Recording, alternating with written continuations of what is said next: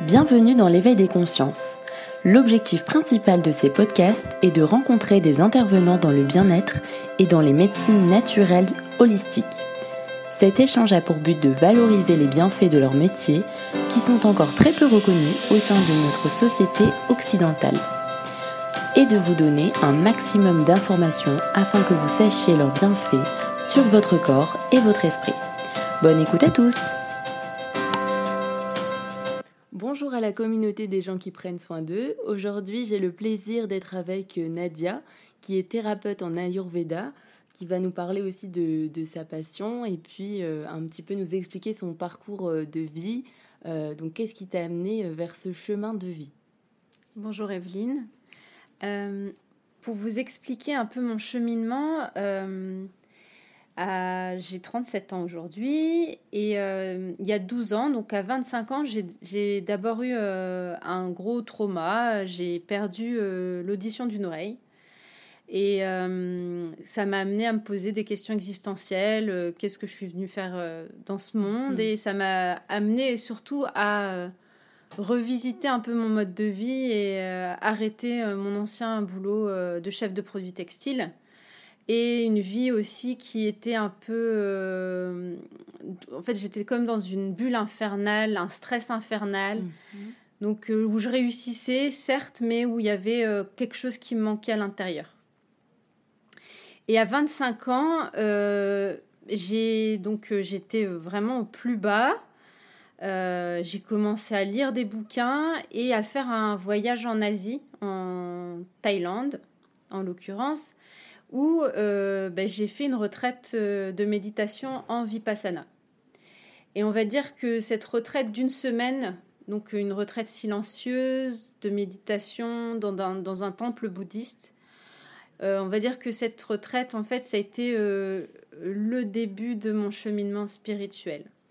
Avant, euh, j'étais attirée par ça, mais j'avais jamais eu d'expérience spirituelle. Mhm. Et à partir de là, en fait, j'ai compris que euh, j'étais pas mon mental, qu'il y avait autre chose derrière, euh, quelque chose qui me guidait, une force en fait qui était là pour pour aller vers ce qui était bon pour moi. Et petit à petit, en fait, j'ai fait confiance à cette force intérieure, à cette à cette à ce guide intérieur. Euh, donc voilà en fait pour euh, le début de mon cheminement.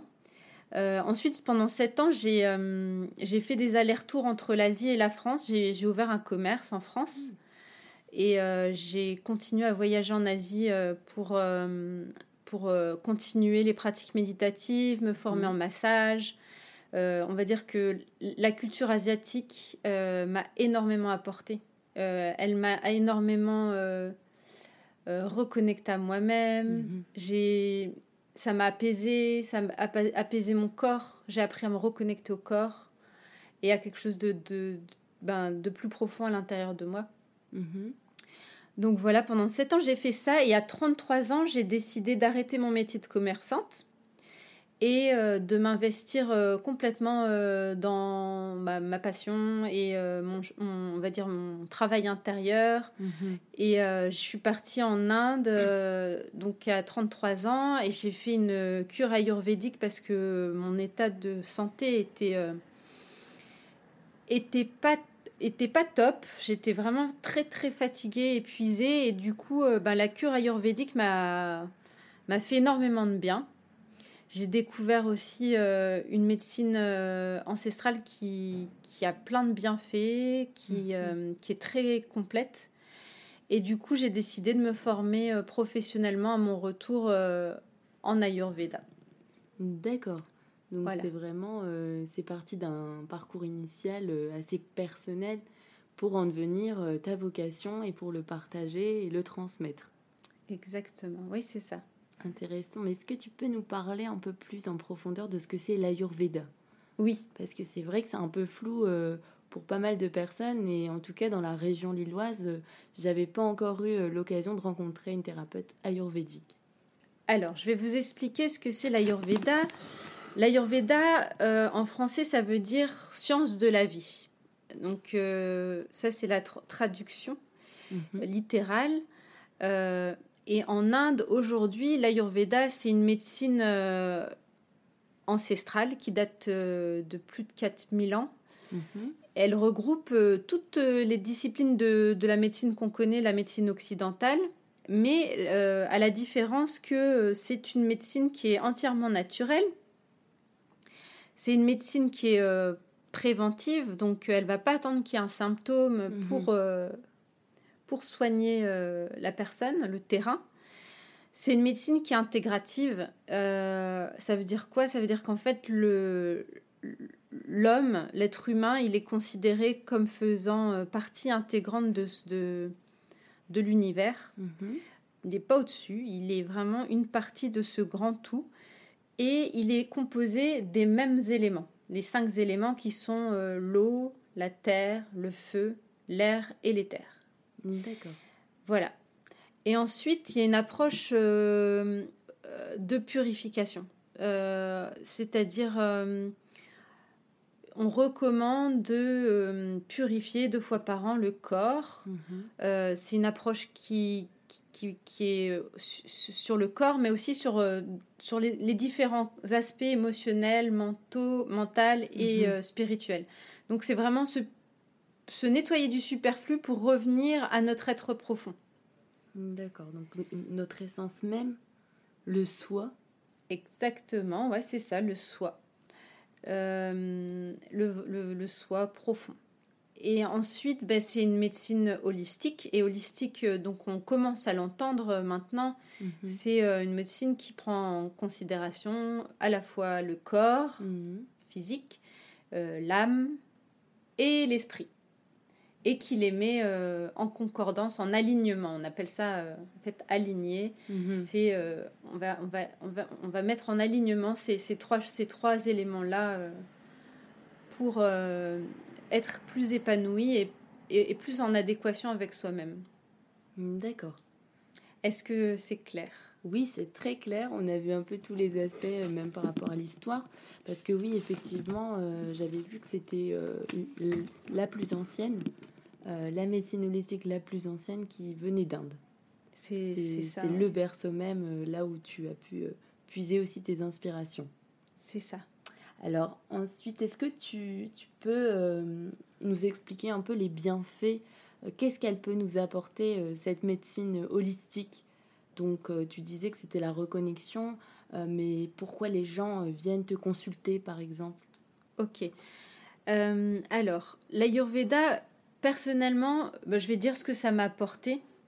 en fait, déjà, c'est une médecine de l'observation. Mhm. où euh, on apprend euh, à, analyser, à connaître notre corps. Donc c'est ce qui vraiment ce que ça m'a permis. Ça m'a permis de refaire la, connexion avec mon corps et d'être plus à l'écoute de mon corps. Euh, et d'observer aussi l'intelligence du corps. Être à l'écoute de cette intelligence plutôt que de contrôler mon corps.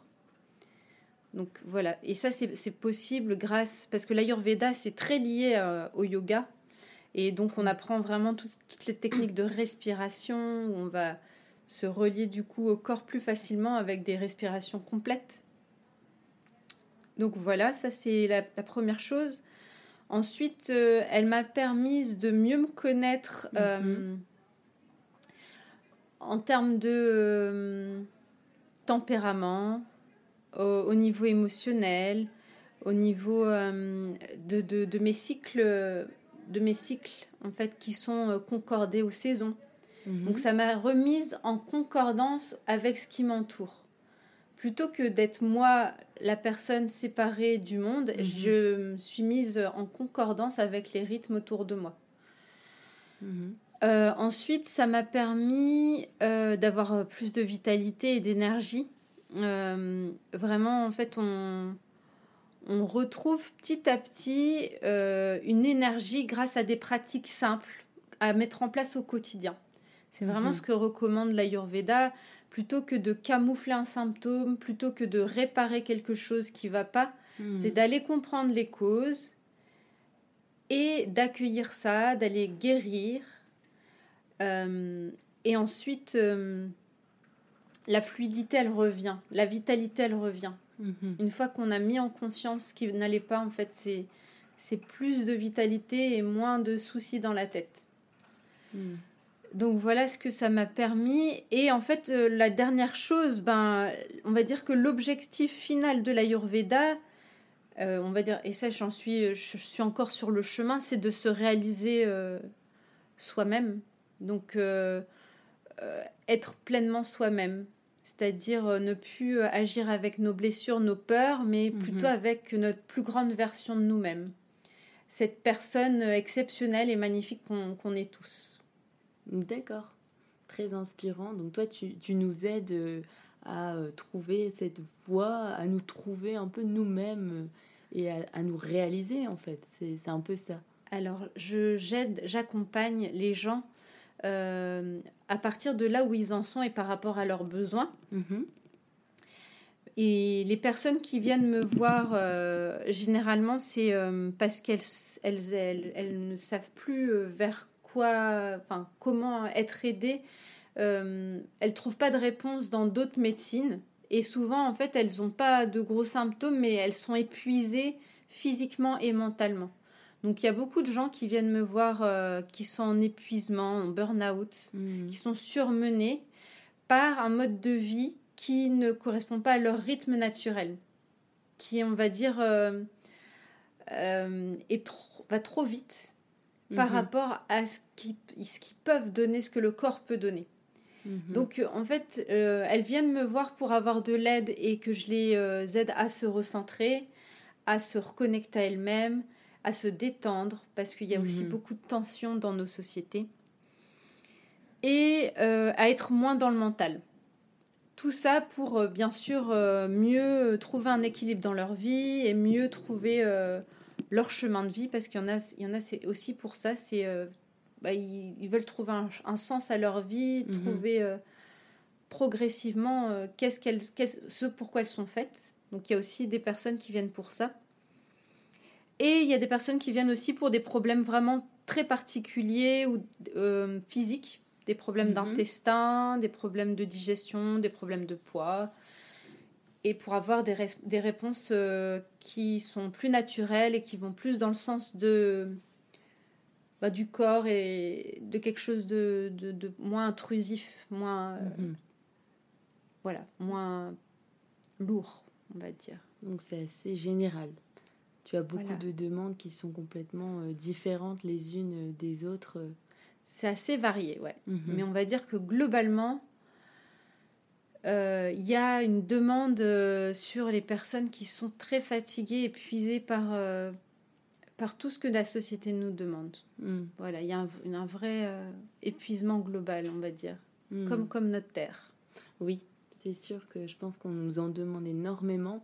Et comme tu disais, euh, le corps physique n'a pas forcément euh, toute cette énergie, ou peut-être qu'à un moment donné, on est limité et, et le corps nous dit stop. Donc, C'est ça. C'est sûr Voilà. qu'il faut vraiment s'écouter et puis essayer de trouver euh, les solutions. C'est ça. Déjà, euh, commencer par prendre un temps pour soi, Mhm. chaque jour. Ça, c'est intéressant. Alors, est-ce que tu as des petits conseils à nous donner euh, concernant euh, le quotidien, des, des choses simples? Ouais. Alors, j'ai plus, plusieurs petits conseils qu'on peut mettre en pratique facilement. Alors, pour se reconnecter à soi Mhm. et avoir un temps où on va penser à rien. Ça, ça fait du bien. On se vide l'esprit. Voilà. Euh, bah, Il y a la première chose, quand on est très fatigué et qu'on n'a même pas le courage de faire du yoga ou une Mhm. pratique, on peut se faire masser. Génial. Voilà. Déjà, ça, ça te permet de se remettre dans notre corps, d'être Mhm. moins dans nos pensées, d'oublier nos problèmes et, euh, et, et d'être bien ici et maintenant. Mhm. C'est ce qu'on manque beaucoup euh, ici en Occident. Après, euh, dès qu'on a un peu de courage, eh ben, on peut faire des pratiques qui vont nous reconnecter au corps, comme le yoga, le Mhm. tai chi, le qigong, des pratiques qui vont être douces et lentes et qui vont être axées beaucoup sur la respiration. Donc c'est plus le mental qui va diriger le corps, Mhm. mais c'est le corps qui va nous guider pour être de plus en plus, on va dire, euh, ben, mieux dans le corps. D'accord. En, alignement avec, euh, avec les chakras aussi. Est-ce que, est que, tout ça, ça vient en compte Alors les chakras, c'est encore autre chose parce que on n'en parle pas tellement en fait. Dans la pratique de yoga, si bien sûr, ça, ça mhm. c'est mais il y a beaucoup de choses qui sont écrites, beaucoup de choses qui sont dites sur les chakras. Mhm. Et c'est quelque chose qui, pour moi, est un peu délicat. En fait, il faut, on a plein de choses à faire avant de s'intéresser aux chakras, pour moi. Mhm. Mais euh, en fait, c'est des roues énergétiques. Des roues énergétiques, des centres énergétiques qui correspondent en fait au, à des endroits où on, a les glandes endocrines. Mhm. Euh, mais je ne vais pas détailler plus que ça parce que je pense qu'il y a vraiment d'autres pratiques à faire avant d'arriver au chakra et comment euh, hmm. Trouver, euh, enfin comment guérir les chakras, etc. et avoir plus d'énergie. D'accord. D'abord, restons sur la respiration. Euh, voilà. Déjà bien respirer, mhm. ça serait déjà super pour chacun d'entre nous parce qu'on est beaucoup dans une respiration haute et pas assez dans une respiration complète. Mhm. Donc, bien respirer avec le ventre. Dans, les autres pratiques que je recommande, il y a la méditation. Et ça peut être euh, même, une pratique euh, courte, 10 mhm. minutes par jour. Et si on n'a vraiment pas le temps, euh, simplement pratiquer la pleine présence. C'est-à-dire on fait une mhm. tâche, mais on est complètement concentré, absorbé par sa tâche. Donc ça peut être dessiner, ça peut mhm. être une pratique méditative de, de chant, de, en train de faire de la musique. Voilà, il y a, mhm. différentes façons de faire. Quand, quand les gens me disent j'arrive pas à méditer, je leur dis il y a d'autres façons. Mhm. Voilà. Il n'y a pas qu'une seule euh, manière, euh, parce que les gens en général, ils pensent qu'il faut s'asseoir et fermer les yeux. Mhm. Donc il y a d'autres méthodes, euh, comme la cuisine par exemple, où on est en pleine conscience sur l'instant T. Exactement. Donc, tu nous conseilles aussi d'avoir une activité en parallèle. C'est ça. En mhm. fait, si on n'arrive pas à s'asseoir et à prendre ce temps pour se mettre en lotus et méditer, mhm. euh, on peut le faire euh, dans plein de pratiques du quotidien. Et, on va dire ce qui est favorable, c'est les pratiques euh, artistiques. Voilà. Ça, ça, favorise un état méditatif. Je ne savais pas. et ensuite, en autre conseil, ben, il y a le silence. Faire le silence ne pas parler pendant un temps dans la journée. Simplement être silencieux, ça ressource et ça recharge. Ça recharge les batteries. Et ça, ça nous met à l'intérieur de nous-mêmes. Mm-hmm. Voilà. Et enfin, euh, ça, c'est une pratique qui est hors Ayurveda, mais que, qui m'a aidé beaucoup. C'est de voyager. De voyager même mm-hmm. seul. Et d'être dans des environnements de nature euh, ça, ça m'a aidé énormément euh, pour euh, me reconnecter à moi et, et être moins influençable de, de, mon environnement. Donc savoir ce que mhm. je veux vraiment à l'intérieur. Et pas ce que mes parents veulent ou ce que la mhm. société veut, ce que mes amis veulent, mais ce que je veux moi, pour moi. Mhm. Donc vivre ton expérience et, et, laisser aussi la vie, la, la magie de la vie opérer durant tes voyages. Ouais, c'est ça. Tes rencontres, tes inspirations et, et voilà, te laisser porter un petit peu. Euh, Exactement. Se laisser mhm. porter par la vie, la, la, la, on va dire l'intelligence de, de, de, la vie en fait, qui mhm. nous amène toujours vers ce qu'il y a de mieux pour nous. c'est incroyable. C'est aussi simple que ça. ouais, c'est aussi simple que ça si on dépasse nos, nos mm. petites peurs. Ouais, c'est ça. Mhm. Nos, nos petites peurs, des fois grandes peurs. ouais, ça dépend pour qui. En tout cas, tu l'as bien fait. Donc si ça a marché pour toi, tout le monde devrait s'y donner. Un autre euh, conseil peut-être? Là, j'en ai terminé avec les conseils euh, de reconnexion à soi. Est-ce qu'il y a une personne euh, physique, un auteur, peu importe, qui t'a inspiré dans ton cheminement ayurvédique? Oui. En fait, le premier livre que j'ai acheté sur l'ayurveda, c'était un petit livre d'un auteur qui s'appelle euh, le docteur Vasant Lad. Vasant, c'est V-A-S-A-N-D, plus loin L-A-D. Mhm. Et c'est un livre qui s'appelle euh, Ayurveda, science de l'auto-guérison, Donc c'est un petit livre, mais qui est très pratique et qui va euh, directement euh, dans le vif du sujet de comment euh, observer ce qui va pas chez, enfin ce qui va pas, comment on peut observer ce qui est déséquilibré sur le mhm. corps. Donc il y a des petites images, il y a des, des, des vraiment des schémas très bien faits pour une première introduction avec ce que peut nous apporter l'Ayurveda directement pour soi. Donc ça, c'est le premier bouquin qui m'a inspiré. Euh, et, d'ailleurs, c'est un auteur qui est, très reconnu dans, le métier. Je l'ai appris plus tard. Mhm. Et ensuite, il y a le bouquin du docteur David Frolet qui s'appelle Yoga et Ayurveda, auto-guérison et réalisation, et réalisation de soi, qui met en lien euh, l'Ayurveda et le yoga et qui explique en fait euh, quelle, quelle, est toute l'étendue de cette pratique de yoga et d'ayurveda. Et c'est adapté à l'Occident, en fait. C'est mhm. adapté à l'Occident parce que c'est un, un, médecin euh, américain, je crois, euh, enfin en tout cas occidental, qui est resté en Inde et ensuite qui a transmis euh, la sagesse du yoga et de l'ayurveda aux Occidentaux. Et je le trouve vraiment très facile d'accès mhm. et très adapté à nos problématiques. Voilà. Donc c'est les deux bouquins que, que je recommande vraiment sur l'Ayurveda. Mhm. Qui t'ont inspiré. Et qui m'ont inspiré, oui. Alors justement, tu parlais euh, tout à l'heure euh, par rapport à l'Occident. Euh, tu expliquais que en effet, on avait des soucis qui étaient bien présents, de déconnexion en fait, et aussi de difficultés vraiment à, à gérer la situation de stress parce que c'est vrai qu'on est beaucoup face à toutes ces situations de stress au quotidien et aussi perturbé par tous les éléments extérieurs qui peuvent venir. Est-ce que tu penses que c'est vraiment de pire en pire? Est-ce que tu, tu ressens euh, depuis toutes ces années de cheminement de, de vie et de, de passion pour l'Ayurveda que tu as de plus en plus de personnes en Occident qui sont dans le besoin?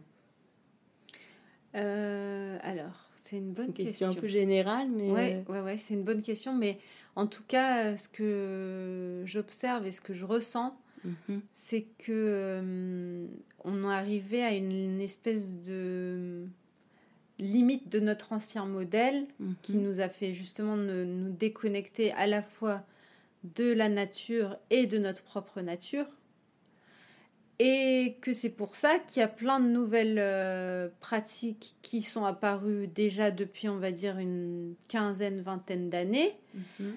Euh, et que maintenant, euh, il y a vraiment tout le monde, enfin tout le monde, ça, s'ouvre à tout un chacun. je trouve qu'il y a vraiment de plus en plus de monde qui s'intéresse à ces thérapies naturelles. Mhm. c'est récent, qu'il y ait une, telle ouverture et une prise de conscience, et c'est plutôt positif. En fait, euh, ce qu'il y a, c'est que quand on a vu qu'un modèle ne fonctionnait pas, hmm. ben, on n'a pas le choix que de trouver des alternatives. Et personnellement, c'est un peu mon cheminement, c'est de voir ben, que l'ancien modèle m'a amené vers l'épuisement, vers une déconnexion totale et vers un hmm. manque de sens de vie. Donc j'ai été chercher d'autres choses. Hmm. Et aujourd'hui, donc, euh, on, on, est euh, dans, euh, dans un renouveau, je trouve, en termes de mode de vie mhm. et de d'aspiration. Donc, il y a des nouvelles aspirations qui apparaissent et euh, du coup euh, un grand élan pour euh, les thérapies naturelles, mhm. pour les pratiques de yoga. Il n'y a jamais eu autant d'écoles de yoga qui se sont ouvertes là depuis ces six derniers mois à Lille. Et ça, c'est juste le reflet d'un besoin, mhm. d'un besoin qui est grandissant et qui est très très fort en ce moment. Alors est-ce que tu peux nous parler brièvement des, trois doshas. Oui. Qu'est-ce que c'est? Alors, les trois doshas. Donc, euh, donc, il y a trois doshas. Euh, donc, déjà, je vais expliquer ce que c'est. Mhm. Donc, c'est un, un, principe de base en Ayurveda. Donc, ça, correspond euh, à, à, des typologies des constitutions qui regroupe euh, certains éléments, donc que j'ai parlé tout à l'heure des cinq éléments l'eau, la terre, le feu, l'air et l'éther. Mhm. Et en fait, l'Ayurveda part du principe que euh, chacun est différent, chacun a une typologie, Mhm. une constitution qui est différente, chaque corps est différent. Mhm. Et pour reconnaître cette différence, euh, ils ont euh, ils ont pris en fait euh, les doshas comme principe de base qui permet de reconnaître euh, par quel pourcentage euh, de, de ces éléments sont Mhm. en chacun. Donc ça veut dire quoi? Ça veut dire qu'en fait, euh, il y a trois doshas en Ayurveda qui sont. Vata, Pitta et Kapha. Mhm.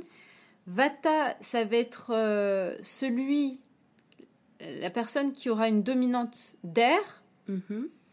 et du coup qui aura les mêmes propriétés que, que cet élément-là, en fait, c'est-à-dire que ce sera des personnes qui seront euh, euh, très hyperactives, avec un mental euh, très actif, qui seront en Mhm. même temps très créatives, avec une euh, corpulence très fine et élancée. Mhm.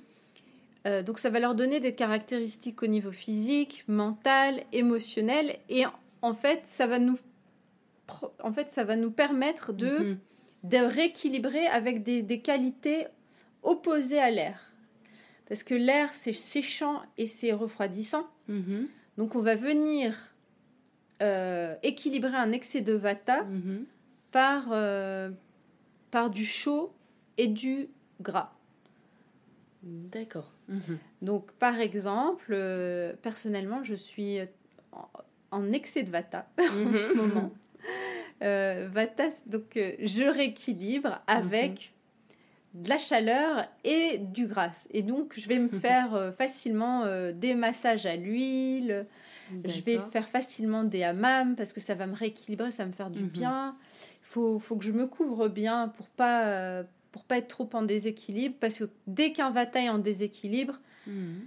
ça va être l'anxiété, ça va être du stress, ça va être des insomnies, constipation, voilà. Mhm. Donc ça c'est spécifique à vata. Après il y a aussi le pitta où euh, c'est une dominante de feu. Mhm. Euh, donc lui, euh, le- la personne pitta, elle va être plus sujette à des, des inflammations, des colères. voilà, il y a- il y a- quand il y a Mhm. trop de feu, ben ça, ça joue aussi sur, sur ses humeurs. Et on va venir donc l'équilibrer avec du froid et du sec. Donc, par exemple, une alimentation fraîche, crue, des, plantes, euh, voilà, des céréales euh, Mhm. refroidissants, parce qu'ils ne sont pas tous refroidissants.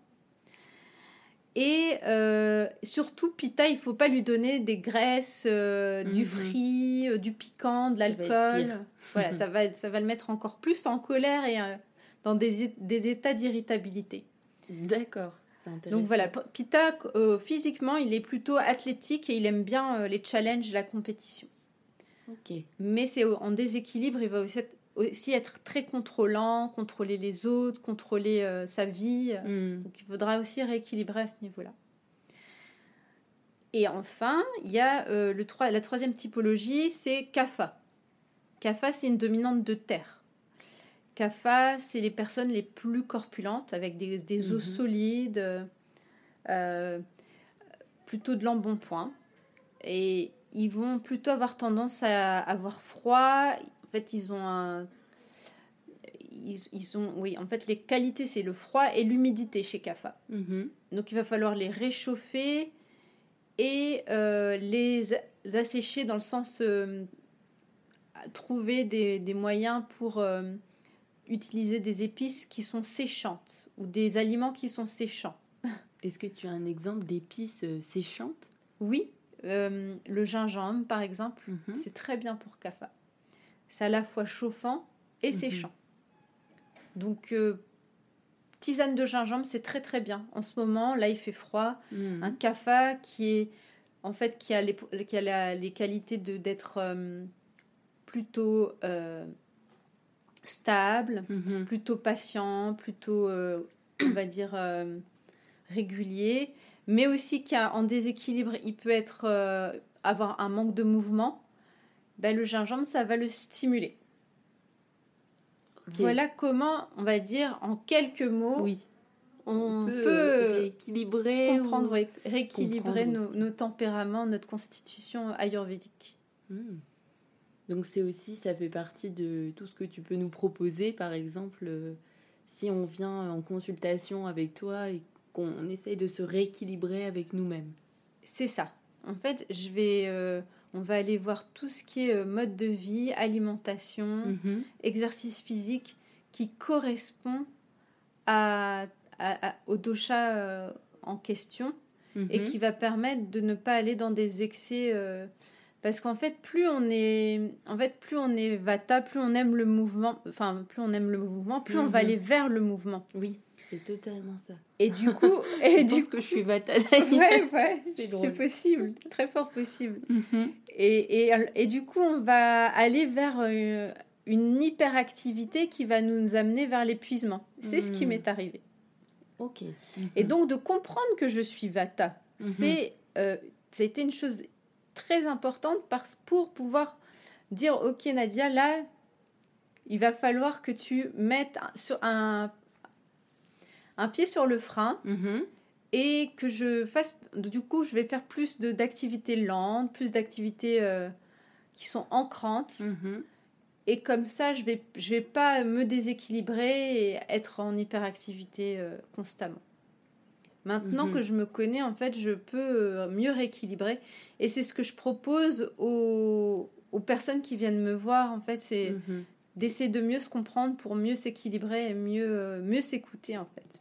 Mhm. Pour retrouver cet équilibre et cette sérénité aussi. Cette Tout à fait. De, de paix intérieure qu'on peut perdre au fur et à mesure si on part justement dans nos excès euh, de, de, de, de dosha. Exactement, ouais, c'est ça. D'accord. En tout cas, ça m'a beaucoup inspiré. J'espère que toutes les personnes qui nous écoutent aussi, d'ailleurs. Et puis, euh, je voulais aussi donc euh, vous introduire la page Facebook de Nadia qui s'appelle l'Oasis du bonheur. Donc, tu es sur Facebook et aussi sur Instagram. Voilà, n'hésitez pas à suivre Nadia et éventuellement à lui envoyer un message si vous avez euh, des questions ou si vous voulez une consultation. Avec joie. Et puis, bah, je te remercie énormément, Nadia, pour ce moment de partage. Merci à toi, Evelyne, je t'en prie. Et je vous invite euh, tous à écouter euh, l'éveil des consciences. Si vous avez aimé ce podcast, n'hésitez pas à vous abonner. Donc maintenant, nous sommes sur iTunes, SoundCloud et Spotify. Merci à tous. Au revoir.